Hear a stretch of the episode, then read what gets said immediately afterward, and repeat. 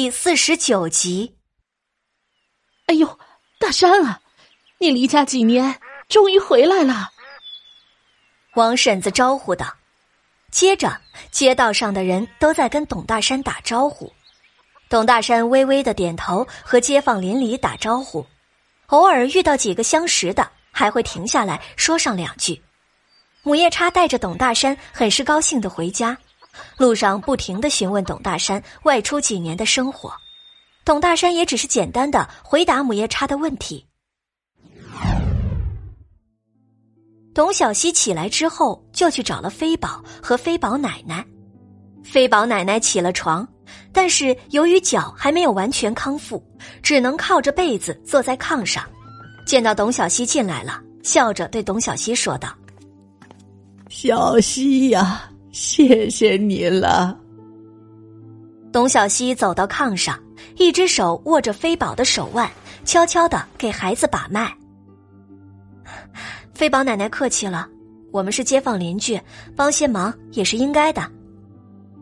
飞宝奶奶看着熟睡中的飞宝，暗暗叹气：“哎，罗家真是上辈子造孽了，娶了个这样的恶毒媳妇儿。”可怜我的飞宝，被亲娘遗弃不算，还要遭受后娘虐待。唉，飞宝奶奶，接下来你们准备怎么办？罗大叔应该就快回来了吧？董小希问出了自己一晚上想问的话。哎呀！那个毒妇不知道是不是给我儿子吃了什么迷魂药，把我儿子迷的魂儿都丢了，连我这个亲娘说的话都不听。上次闹到村长家，我儿子怎么样都不相信那个毒妇无缘无故的会虐待飞宝，哎，白养了个儿子呀！看着飞宝奶奶又红了眼圈，董小希也不知道要怎么安慰。一边是儿子亲娘，一边是枕边人，也是为难。或许罗瘸子其实是知道自己的媳妇虐待儿子，但是他不想闹开，就只能让自己的儿子忍着。真是家家有本难念的经啊！哦，对了，飞宝的药钱是多少啊？我回去之后，让人给你带过来。”飞宝奶奶说道。“奶奶没事的，这些药没有几个钱，都是我从山上自己摘的。”董小希并没有想要跟飞宝奶奶要什么药钱。哎，元芷啊，快出来，快出来看看是谁回来了！母夜叉刚刚走到大门口，就大声的唤自己的女儿。董云芷听到之后就跑了出来，看到门口高大的身影，又看到自己娘亲给自己一个劲儿的使眼色，董云芷露出一个灿烂的微笑，朝着那个高大的身影跑去。爹爹！董云芷跑过去，双手紧紧的抱住了门口的大山。大山严肃的脸上终于有了一丝的笑容。是云芷啊，这已经长得这么高了，都变成大姑娘了。爹爹，我终于把你给盼回来了。嗯。董云芷抱着董大山撒娇道：“ 哎，爹爹爹爹，快来看看我收藏的东西。”说着就要拉着董大山去自己和母夜叉的屋子。董小希听到外边的声音，知道原主的父亲回来了，急忙走了出去，想要看看这个很久都没有出现的父亲。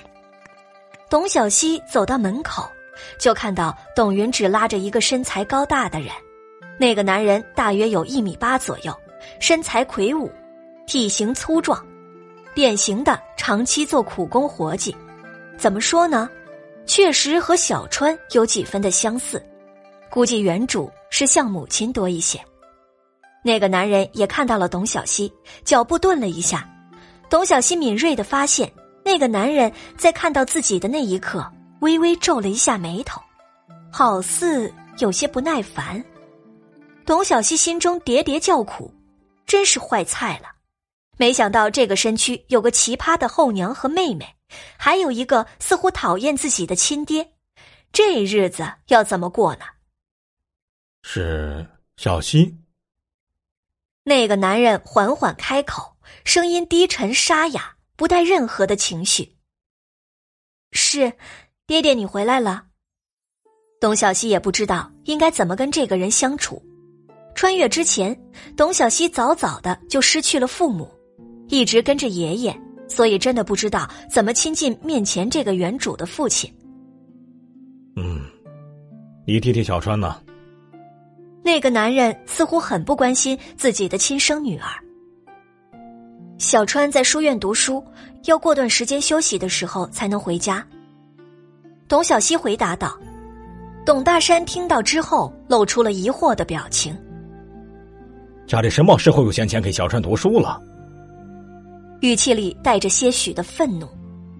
董云芷急忙插话：“爹爹，小希姐姐很努力的挣钱呢，小川的学费也是小溪姐姐一个人赚回来的。”哼，一个女孩子能怎么赚钱？有了钱不知道补贴家用，读什么书啊？浪费钱！说着就生气的头也不回的进了母夜叉的屋子。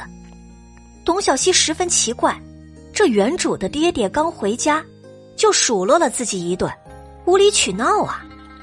尼玛，这是什么爹？啊？在现在的山村里，大家都还努力读书，想要改变自己的命运，现在这个古代人却不想自己的儿子读书，是什么意思？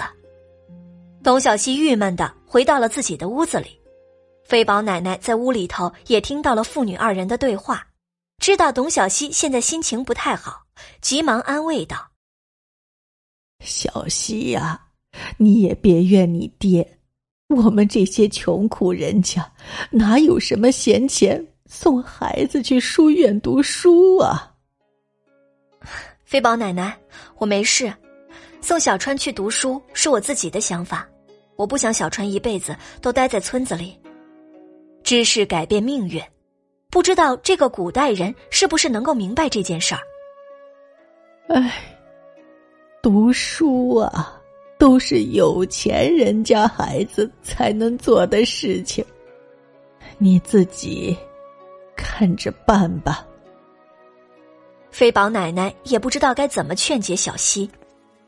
董小西走到窗前，看着那个屋子里三个人气氛融洽，董云芷还时不时的赖在董大山的身上撒着娇，要是不知道的，真以为那三个人是一家子的。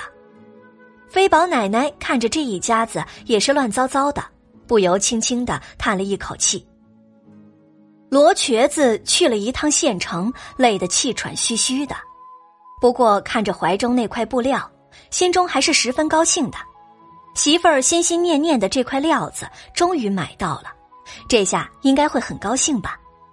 结果刚刚进村口，村里的人就说自己的儿子和娘亲在董家，心中正在讶异，就被人无缘无故的带到了村长家。